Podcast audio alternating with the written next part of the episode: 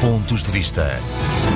Eu gostava, em primeiro lugar, de cumprimentar os ouvintes do programa Pontos de Vista que nos ouvem em todo o mundo através da RDP Internacional. Aqueles que acompanham esta emissão há vários anos tiveram a oportunidade de me ouvir por diversas vezes a afirmar, com alguma justiça, em minha opinião,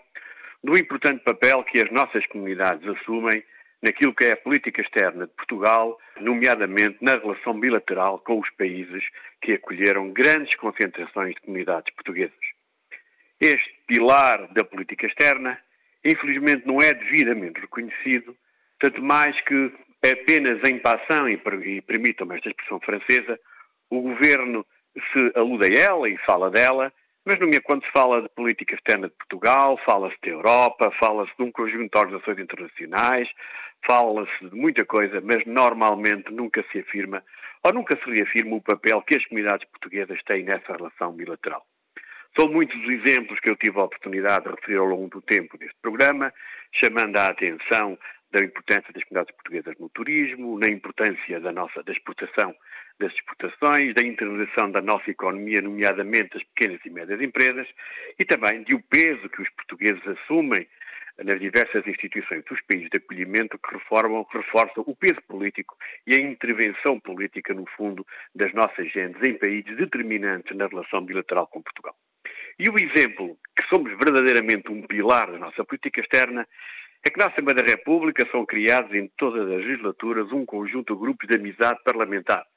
grupos de amizade parlamentar que têm como objetivo agir, digamos, em, em, interação com grupos homólogos dos outros países, para podermos também ter aquilo que nós chamamos a cooperação parlamentar e até, digamos, alguma diplomacia parlamentar, dado que as embaixadas estrangeiras em Portugal dão muita importância a estes grupos. Na Comissão de Negócios Estrangeiros, da qual sou vice-presidente, nós definimos um conjunto de critérios para a constituição destes grupos de amizade. Normalmente que os outros países com o qual queremos um grupo de amizade tenham um grupo homólogo de amizade com Portugal, que sejam, como é evidente, países democráticos e também uma, uma razão importante é o facto de ter importantes comunidades portuguesas.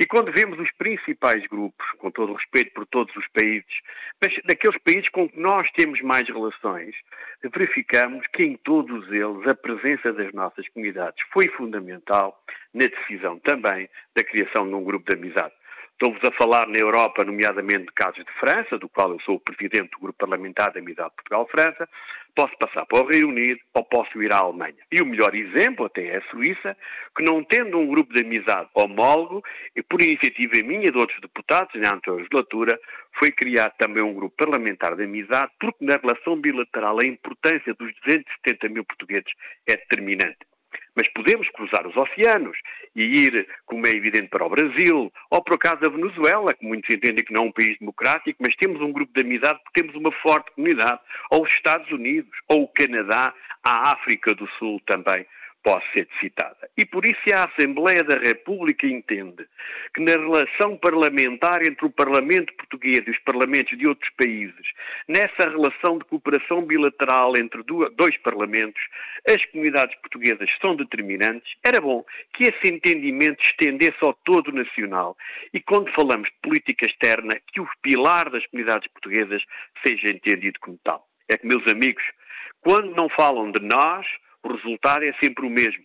Temos orçamento de Estado que ao longo dos anos não, não tem a mínima atenção, ou pelo menos a justificada atenção para as comunidades portuguesas, e ainda agora no plano de recuperação e resiliência não há nada previsto para as comunidades portuguesas, como se a relação dos portugueses no estrangeiro com o nosso país e a importância que ele tem para a parte social e para a parte económica não deviam ser tomadas em atenção. E é por isso que este exemplo dos grupos parlamentares de amizade é um exemplo que devia fazer refletir todos aqueles que só têm palavras para as comunidades portuguesas nos discursos de circunstância. E para um país que tem como grande pilar da afirmação externa o facto de termos vários milhões de portugueses que estão no estrangeiro alguns daqueles que agora me estão a ouvir no seu dia a dia, no cotidiano, fazem muito por Portugal, pela imagem de Portugal e pela, pela relação de Portugal com o país onde residem. E para terminar, Dizer apenas que nos últimos dias o meu grupo parlamentar teve duas iniciativas diretas relativamente ao meu círculo eleitoral. A primeira, novamente com o atendimento consular, que piora de dia para dia a situação que já era de ruptura, que já era grave, está a atingir uh, valores de, de, de, atraso de atendimento nunca conhecidos na rede consular. Dizer apenas que agora a Suíça também já está a ser atingida pelas dificuldades de atendimento, nomeadamente o escritório consular de Sion, que depende do Consulado de Genebra, que eh, com quatro funcionários no quadro, apenas um está a atender para 40 mil portugueses. E a segunda nota é que pedimos ao Governo que prorrogasse o prazo para os portugueses do Reino Unido, que têm que apresentar até junho o seu representante fiscal, porque o Governo, ao contrário do que disse em resposta ao Partido Social Democrata na Assembleia da República, no plano de contingência da saída do Reino Unido da União Europeia, não acautelou as consequências para a relação administrativa entre os portugueses que residem no Reino Unido